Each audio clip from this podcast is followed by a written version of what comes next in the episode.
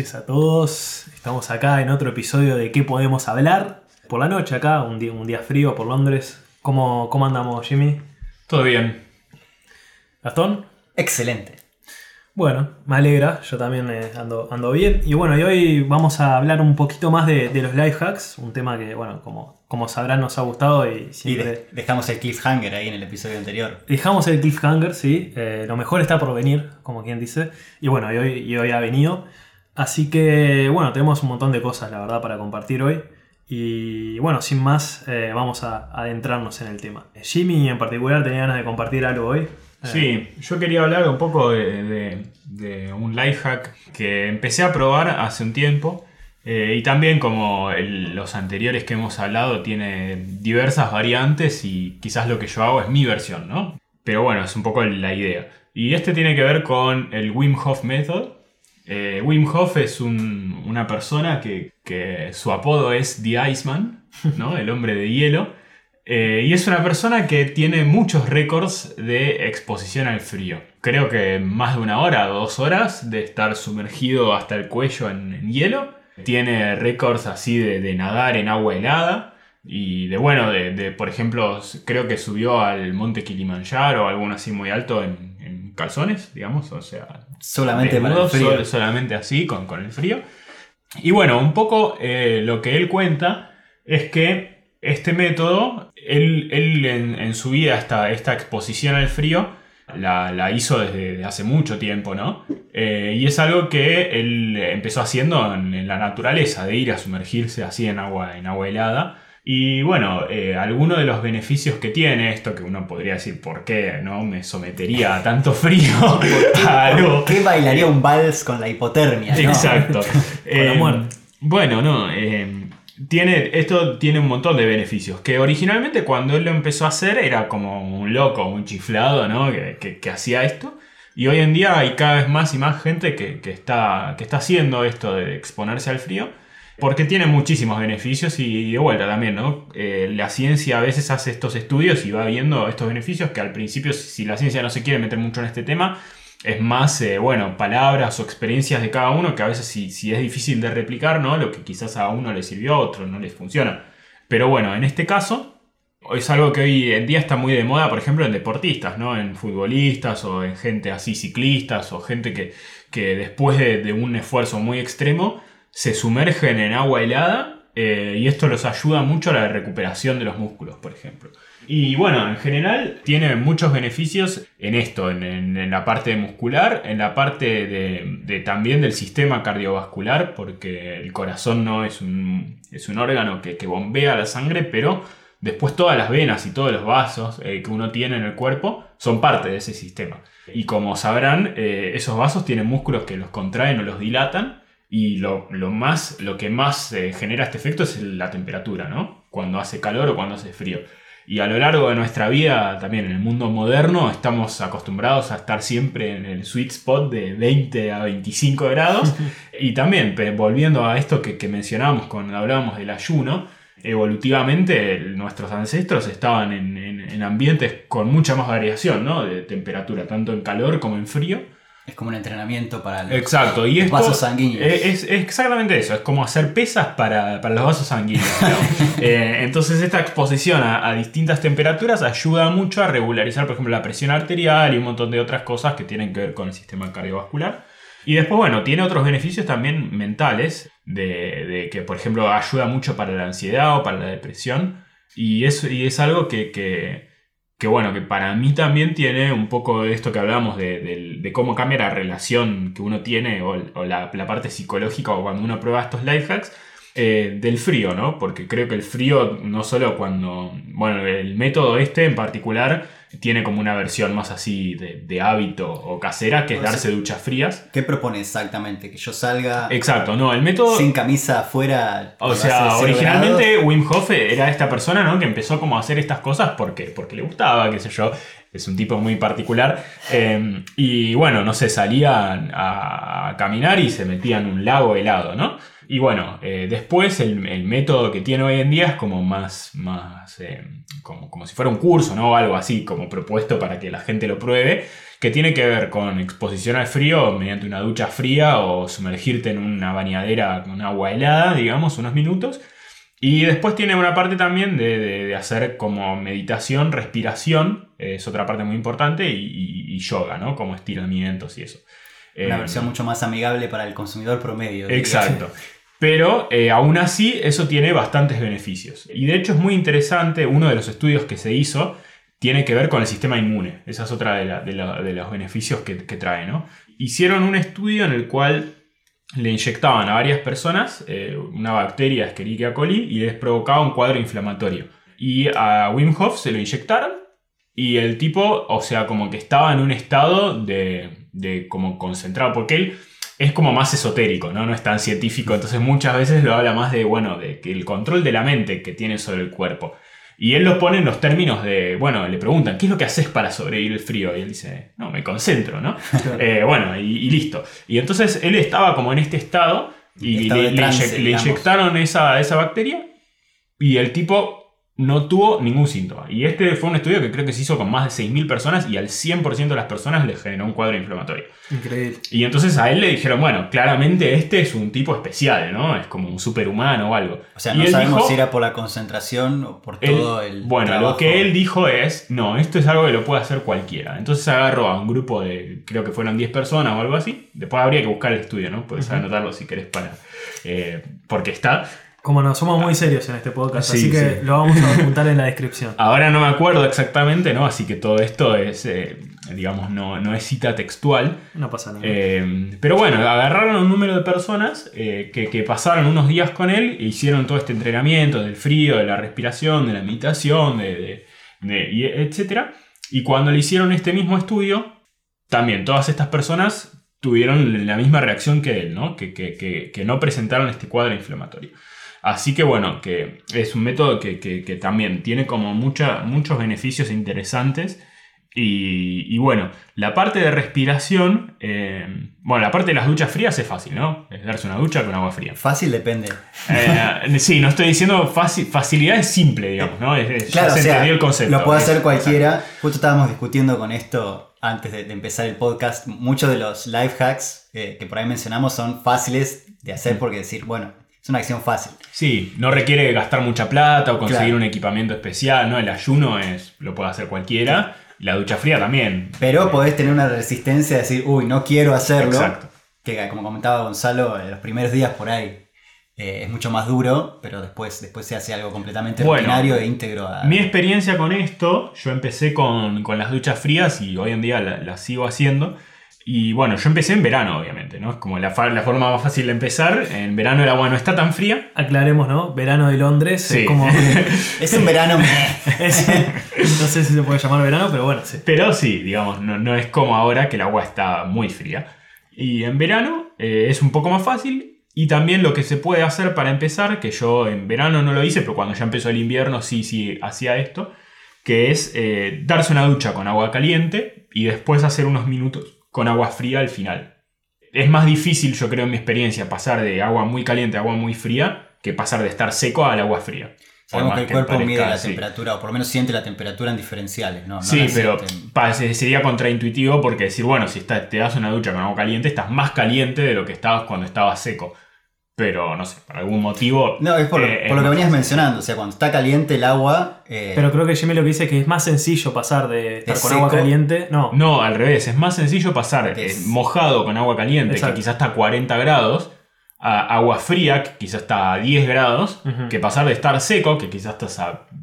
O sea, De o sea, tu 20, cuerpo 25. está a 30 y pico, pero claro, el ambiente. temperatura. a, a- a de esos 10, digamos, ¿no? Como que es un, un- se siente más difícil. Entonces, bueno, em, eh, el tema de la ducha tiene que ver con, con eso. Hay gente que hace sumergirse, yo a veces lo, lo intenté llenar la, la bañadera con agua fría, creo que es más difícil para mí eso que, que la ducha. Y hay gente que hace directamente esto de salir a la naturaleza, ¿no? A algún lugar, o a, a algún lago, una pileta o algo. Como Dios los trajo al mundo, ¿no? Exacto. Que yo todavía no, no he probado eso. Pero sí he hecho caminatas, digamos, quizás ahora también, invierno de Londres, ¿no? Quizás hace, no sé, entre 5 y 10 grados. Y salgo en remera y bermuda a hacer una caminata de media hora. eh, y después vuelvo a mi casa. Sí. Así que bueno. Sí, sin duda que es, es, eh, muy interesante esto. Yo de hecho no, no lo conocía y gracias a, a Jimmy, que hemos eh, hablado informalmente varias veces, me, me, empecé a informar del tema. Debo admitir que no lo he intentado aún. De hecho, me, siento que le tengo mucha resistencia a esa, a esa ducha agua fría, pero eh, he, he, escuchado mucho sobre este señor Winhoff. Y la verdad es muy interesante. Algo que me, sorprendió mucho que él mismo decía era que cuando se da estos baños de, agua helada, en el caso de él ya no es como dice Jimmy, agua fría, sino es agua en temperatura prácticamente de congelación, de congelamiento. Él dice que una persona común, si hiciera eso directamente, tendría daños en sus órganos internos. O sea, ya no es un tema de si lo soporta o no lo soporta psicológicamente, sino de, desde un punto de vista fisiológico. Él logró cambiar su fisiología. Sí, de hecho en uno de estos estudios que le hicieron, le pusieron un traje en el cual miden su temperatura externa e interna.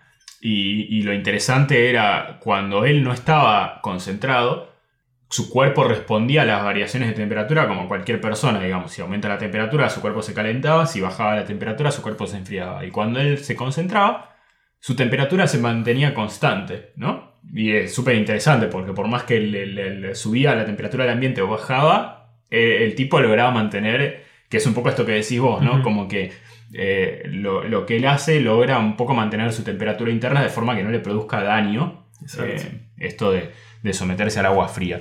Yo creo que en términos prácticos, eh, habiendo probado un poco esto, para mí es importante ir de a poco, ¿no? No es como que, bueno, ah, listo, ya está, entonces ahora que es invierno voy a ir y me, me, me zambullo en el Támesis que está, no sé, a 5 grados, uh -huh. si nunca intenté esto, ¿no? Eh, probablemente es esto que decíamos de, bueno, ir de a poco, ir probando con la ducha, quizás me dé la ducha normal y al final pongo un poco el agua fría.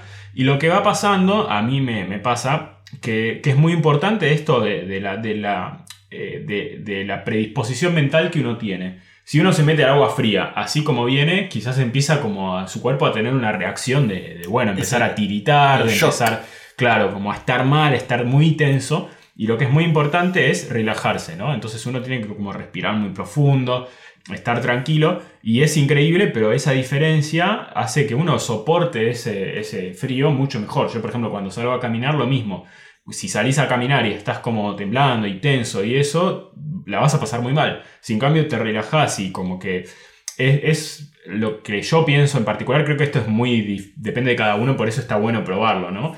Sí. Eh, pero por eso decía que sonaba raro quizás cuando Wim Hof dice esto de, bueno, no, me concentro y, y, uno después habiéndolo probado entiende a qué se refiere, ¿no?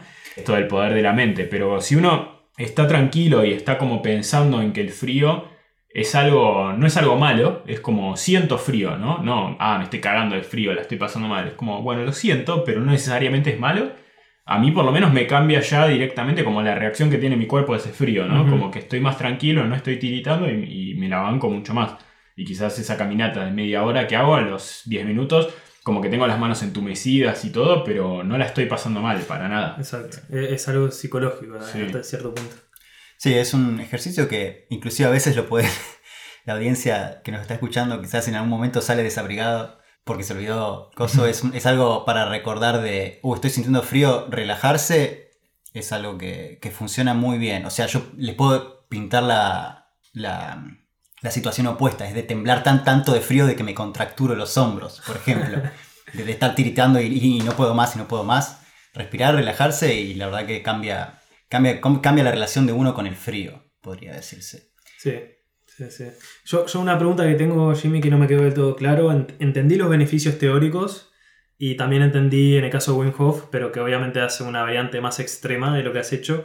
Me intriga saber ¿Cuáles fueron los beneficios que vos notaste? Bueno, interesante. Yo creo que para mí, en primer beneficio, esto de la relación de uno con el frío, ¿no? Eh, quizás yo antes tenía esto de necesidad de siempre salir abrigado, siempre estar como preocupado de, uh, tengo frío, me voy a enfermar. Y que es algo que quizás uno piensa y es contraintuitivo, pero al revés, eh, estar sometido al frío ayuda al sistema inmunológico, ¿no? Que quizás uno decía, uh, me voy a resfriar y yo he notado esto, ¿no? De salir a caminar en remera o darme duchas frías y no me he enfermado en todo este tiempo. Eh, a ver, es muy difícil saber si realmente se debe a eso o no, ¿no? Es como más algo subjetivo. Yo eh, en general nunca fui de enfermarme mucho, pero digamos desde que vengo haciendo esto no me he enfermado. La otra, el otro beneficio que, que le podría decir es que también yo creo que he aplicado algunos de esestos métodos en conjunto, ¿no? Esto el Wim Hof Method, el, el ayuno intermitente, pero creo que ayuda, por ejemplo, a los niveles de energía, esto que decíamos antes del ayuno también. Después de darse una ducha fría, eh, uno se siente mucho mejor, con un nivel de energía muy alto, y es algo que hasta te hace valer ese primer sensación fea que uno tiene, ¿no? De decir, uh, me estoy metiendo en el agua fría, y cuando termina, estás como nuevo, te sentís con muchísima energía. Eh, ¿Y eso- así que ¿Es algo que notaste inmediatamente? eso es inmediato. El primer día que lo haces, por más que quizás se la estás pasando mal, saliste, secaste y, y decís, uh, ¿qué, qué pasa? ¿Entendés? Estás Estoy como- a mil. Exacto. Eh, Súper así que. Bueno, a ver si esta charla. nos- ese, cre- creo que es un beneficio bueno. Y después, bueno, esto de, de la relación con el frío seguro, de darte cuenta de que muchas cosas a veces son más psicológicas, ¿no? No solo con el frío, sino con cosas en las que uno está sometido a estrés o algo muy extremo, también te hace pensar que a veces las cosas es como uno se las toma, ¿no? Como uno reacciona, ¿no? De repente decir, bueno, pasa algo malo, bueno, si yo quizás me lo tomo más tranquilo, eh, de repente no es tan grave, ¿no? Que es Ujú. como algo más, más genérico. De hecho, Eh, los nervios del frío creo que son los mismos, los pain receptors, los receptores del dolor son los mismos. Eh, ¿Qué qué? los del frío a los del dolor. Ah, ok. Eh, inclusive estas técnicas que uno practica con el método Hoffman puede servir, por ejemplo, si, no sé, me golpeé el brazo con algo y siento un dolor terrible, eh, la misma técnica de relajarse puede servir a, por lo menos, amortiguar. Bueno, hay un montón de, de- de cosas de así eh, de este método, de gente que lo practica y que dice que le sirvió para, para- para miles de, de factores. Pero bueno, la otra pata que tiene el método que todavía no hablé es la respiración, ¿no? Eh, y el ejercicio este consiste en, en hacer, eh, tiene dos etapas. Una etapa en la que uno eh, hace una especie de hiperventilación, ¿no? En la que uno respira y haces como una inspiración en la que llenas todos tus pulmones de aire y después lo, largás el aire. No largás hasta el punto de vaciar, porque no sé si alguna vez lo probaron, pero para vaciar realmente tus pulmones tienes que estar un rato largo expirando. Como que esto es rápido, vos haces tipo. Así a un ritmo rápido, y uno después de más o menos 30 40 expiraciones vas a ver que te sentís mareado y estás como en un estado de, de hiperventilación en realidad. Y al toque de hacer eso, dejas de respirar y aguantás toda la respiración lo máximo que puedas. Y es increíble que, que uno llega hasta 3 minutos, 4 minutos aguantando la respiración así. Y es muy loco cómo te sentís después de eso. Y de vuelta, como después de la ducha fría salís como nuevo, después de esta respiración también. Y, y también hay muchos estudios que, que muestran un poco qué es lo que pasa con el cuerpo. Aparentemente los niveles de adrenalina que se disparan cuando uno vuelve a respirar después de no haber respirado todo este tiempo son equivalentes a, a hacer bungee jumping, por ejemplo. Uf, increíble. Eh, Suena pero bueno, casi, casi que es un poco extremo, diría. Sí, es, es, un, es un ejercicio muy extremo la primera vez que uno lo hace. Cuando ya estás acostumbrado, más o menos está bien, pero la, la primera vez te podés sentir mal, digamos. Pero bueno, lo que tienes es que como que sometes al cuerpo a un nivel de estrés muy alto, pero es un estrés temporario. Lo que es interesante del estrés es que eh, el cortisol y todas estas hormonas, la adrenalina, son cosas que nuestros antepasados tenían, por ejemplo, para correr ante el peligro. Y hoy en día estamos muy sometidos a niveles de estrés crónico, ¿no? Que quizás no hay un peligro real, Exacto. pero uno lo vive como una amenaza o no, mi jefe me habló mal o, o algo así. Entonces está con esos niveles de, de hormonas del estrés altos y eso trae un montón de consecuencias negativas para la salud. Entonces este ejercicio está bueno para hacer como esa limpieza, ese detox del que hablábamos. Exacto, de- tener, tener del estrés. esos spikes, esos picos, ¿no? Sí. Para que después las cosas más crónicas no, no parezcan tan, eh, tan graves. En mi caso estaba pensando en eh, la declaración de taxes de impuestos, es lo que el, el tigre para mí, ¿no? Que escapo de eso. Pero, Es, es una estresante acá en Reino Unido la, la declaración Sí. de impuestos. pero sin, sin duda muy interesante. Algo que, que recuerdo que me habías comentado era que también te ayudó muchísimo en lo que es el- el- la calidad del sueño y dormir. Sí, ¿no? sí. Yo creo que eh, la ducha fría antes de dormir puede sonar paradójico porque dije que te da mucha energía y eso es verdad. Pero también creo que de alguna forma como que te deja ya relajado para, para ir a dormir. Yo lo que he probado es hacer esto de una ducha fría, eh, hacer este ejercicio de respiración antes de dormir y hacer un poquito de yoga, ¿no? Algún estiramiento, algo así como tranquilo, en menos de 10 minutos, pero hacerlo todas las noches es algo que trae un montón de beneficios y creo que me ha ayudado a la calidad del sueño. Yo creo que Gastón tiene seguro muchas cosas para aportar. Sí, eso, eso iba a decir que lo importante Sí. que es el, el dormir y el sueño, tenemos un experto acá. En, en lo No que sé se- si experto, leí uno o dos libros, pero puedo compartirlo acá en el podcast, eso seguro. Sí. Eh, lo que decía acá Julián, sí, tiene sentido. No, no sé si sabían o no, pero cuando uno duerme, en realidad la temperatura corporal baja, no es que sube. Está bien que uno se abriga y todo eso, pero si uno mide la, compor- la- la temperatura corporal, el cuerpo se esfuerza en bajar la temperatura cuando uno duerme. Si vos te das una ducha de agua fría, estás como adelantando un poco el paso. eh, por eso dormirse es más fácil. Interesante. Eh, pero las duchas de agua caliente también sirven porque esas dilatan los, los vasos sanguíneos que tenés en la piel y eso hace que cuando están dilatados uno pierda calor más rápido cuando termina la ducha. Ajá. Así que no, que no se preocupen los de la audiencia si la ducha caliente también los ayuda a dormir. En resumen, hay que ducharse antes de dormir. Es una buena estrategia para, para dormir. Eh, hay miles de estrategias eh, para dormir. Dormir es extremadamente importante, tiene muchos beneficios. O sea, el cuerpo humano duerme cuánto tiempo del día, un tercio del día podría decirse. Y un tercio de nuestra vida más o menos la pasamos durmiendo. Claro, ¿y Así ¿qué hace que el cuerpo? Tiene un que ser tercio de la importante. vida. Alguien que me, alguien me explique qué hace un tercio. O sea, en realidad el cuerpo usa, es el periodo de mantenimiento, podría decirse. Todo lo que en. Todo lo que no se puede hacer durante el día porque te estás en movimiento, estás trabajando, estás comiendo, y estás digiriendo, lo que sea, todo lo que no se puede hacer ahí, eh, el cuerpo por lo general lo hace mientras uno está durmiendo. Sirve para, para mejorar el sistema inmunológico, por ejemplo, cuando hay unas infecciones y cosas esos, el cuerpo se defiende mejor cuando estás durmiendo. Eh, por eso por ahí pasa que te das una vacuna y te da, te da sueño. O lo mismo, si, no, no necesariamente una vacuna, si te enfermas. Como que el cuerpo se prepara para quedarte en tu casa durmiendo y no haciendo otra cosa. Eh, sirve para aprender mejor porque es el periodo en donde el cerebro se limpia de las toxinas que generó durante el día. O sea, durante el día, el cuerpo, el, el cerebro, las neuronas están cubiertas por, por unas células que le dan nutrientes a, la- a las neuronas, pero eso genera toxinas. Eso no se limpia durante el día, se limpia solamente durante el sueño. Eh, entonces el cerebro se toma esa oportunidad no solamente para limpiar esas toxinas, sino también, te- sino también para hacer refuerzo de las conexiones nuevas que hiciste durante el día.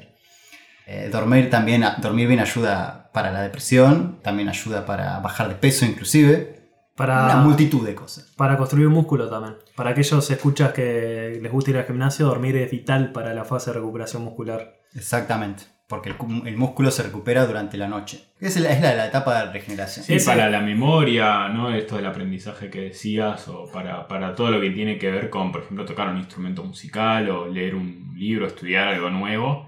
eh, gran parte de la, de el traslado de esa memoria de corto plazo a la de largo plazo Pasa en el sueño. Exactamente. Sí. Es básicamente llevar el auto al mecánico, ¿no? Todos los días. Todos los días. Todos los días. Y llevar, o sea, un tercio del auto no lo estás usando, se está arreglando. Pero Está bien. creo que es- hay algo interesante en esto que contaste de, bueno, todo lo que pasa durante el sueño. Y hay dos cosas que son importantes en el sueño, ¿no? Una es la cantidad y la otra es la calidad. Definitivamente, sí. Y, no, y uno puede dormir mucho con mala calidad y puede dormir poco con buena calidad, pero tampoco es recomendable. O sea, la recomendación es dormir más de 7 horas. De 7 a 9 por es la, la que siempre se escucha. La verdad que es muy difícil dormir más de 9. O sea, si uno ve la gráfica de, de qué tan saludable o... o- no, no me, no me acuerdo exactamente cómo se hace esta métrica. A partir de las 9 horas, como que la calidad de tu, de, de tu salud empieza a disminuir, pero... La, calidad del retorno de esa inversión de tiempo extra, ¿no? O sea, Dormir, más de 9 horas es demasiado difícil. Este pico, este, esta- este descenso en. Bueno, la gente que duerme más de 9 horas suele morir de una enfermedad cardiovascular o lo que sea. ajá.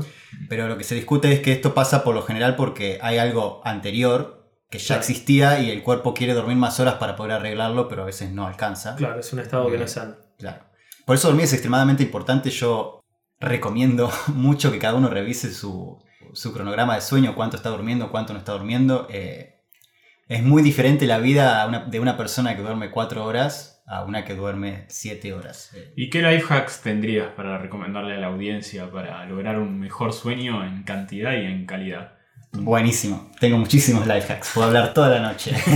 Pero mejor no hablo toda la noche porque hay que irse a dormir. Y ya vamos hace 25 minutos más o menos. No, no, son, son, por suerte los que uso yo son muy fáciles de implementar. Esto lo puede hacer cualquiera y también está muy atado. Todo van, van a ver que repetimos en el podcast, devolvemos a- al, al ser humano prehistórico uno de los más fáciles, o por lo menos que debería tener menos energía de activación, es eh, eh, evitar la luz azul eh, una vez que se pone el sol, porque está científicamente demostrado de que si luz azul entra a los ojos, el cerebro sigue generando hormonas para mantenerte despierto. Esto es porque el cielo es azul y, nuestros ancestros están calibrados para hacer eso. Eh, cuando digo evitar la luz azul me refiero a, las luces de la casa de color frío eh, y sobre todo, más que nada, las pantallas. las pantallas tienen luces de todos los colores, uno se puede poner a ver una serie o lo que sea. Y por suerte para nosotros casi todos los sistemas operativos vienen integrados con algún sistema para simplemente reducir la cantidad de luz azul cuando llega el atardecer. Y si no, hay también anteojos que vienen con filtros, ¿no? ya sea si uno usa anteojos normalmente o si no usa anteojos puede comprar anteojos sin aumento. Por ejemplo, si no tiene un televisor que no tiene esa opción o una pantalla, también puede usar estos anteojos que filtran la luz. Yo desde que empecé a usar ese life hack, mi vida cambió. no quiero sonar extremadamente eh, como esta es la, bala mágica que resuelve, pero definitivamente reducir la cantidad de luz azul al mínimo es una de las cosas que más me ayudó, o una de las cosas que más me estaba evitando que, tuviera eh, un buen sueño la noche. Sí, para, los escuchas que no están al tanto en su celular, ya sea Android o iOS, iPhone, hay una opción para, para justamente, ¿no? Apagar la luz azul, que se llama Night Shift. En, en iOS se llama Night Shift en Android se llama modo noche. Sí. Y otra eh, cosa que es importante también para la calidad del sueño es em, la luz. Bueno, esto de la luz azul, pero también la luz que hay en el ambiente donde uno duerme, ¿no? Si uno duerme en un ambiente donde hay luz, va a dormir con una calidad peor. Y los sonidos, ¿no? Si uno duerme en un ambiente ruidoso también. Así que otro life hack para las personas que pueden, digamos, eh, modificar un poco su, entorno, ya sea su habitación o donde duermen, para hacerlo más oscuro y más silencioso. Eh, ya sea apagando ¿no? pantallas eh, o cosas que queden prendidas, las luces obviamente, y poniendo quizás cortinas que bloqueen la luz externa. Y si no, usando de estas máscaras que, a veces se ven en los aviones ¿no? para, tapar la luz. Eh, y tapones de oídos, por ejemplo, si, si uno no puede bajar el, nivel de ruido, que eso es algo que yo he probado y, y también noto que cuando uno duerme eh, se, despierta más descansado, ¿no? Por más que duerma la misma cantidad de horas, si, mejora esa calidad del sueño.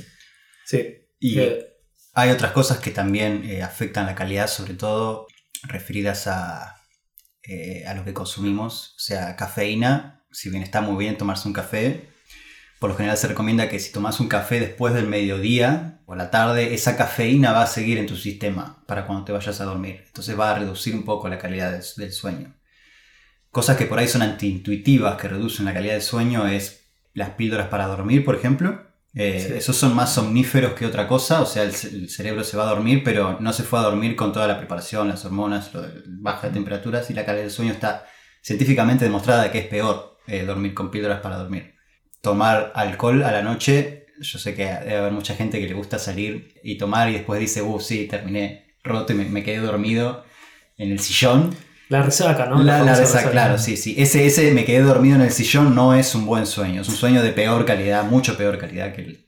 doy fe de eso, doy fe de eso. Le recomiendo tomar un vasito de agua a aquella persona que, antes de irse a dormir puede ayudar, pero de acuerdo que no es ideal. Sí, sí, no, no, no. Los, somníferos por lo general no ayudan a, la calidad del sueño. Es contra, contra eh, antiintuitivo, pero es la verdad. De hecho, yo iba a decir, tú hablaste de la cafeína, pero yo iba a decir la comida en general, un poco haciendo referencia al episodio anterior de, de ayuno intermitente. Eh, una de las ventajas es justamente esa, de que no se recomienda comer inmediatamente antes de, de irse a dormir, porque justamente el cuerpo es como que eh, usa muchos recursos en digerir la comida y no en hacer todos esos procesos de reparación que, tú nos estabas hablando. Sí. Y creo que ejercicio también se recomienda no hacer justo antes de dormir, porque también como que el cuerpo todavía tiene un proceso de recuperación que, que, que bueno, que es medio compite con eso.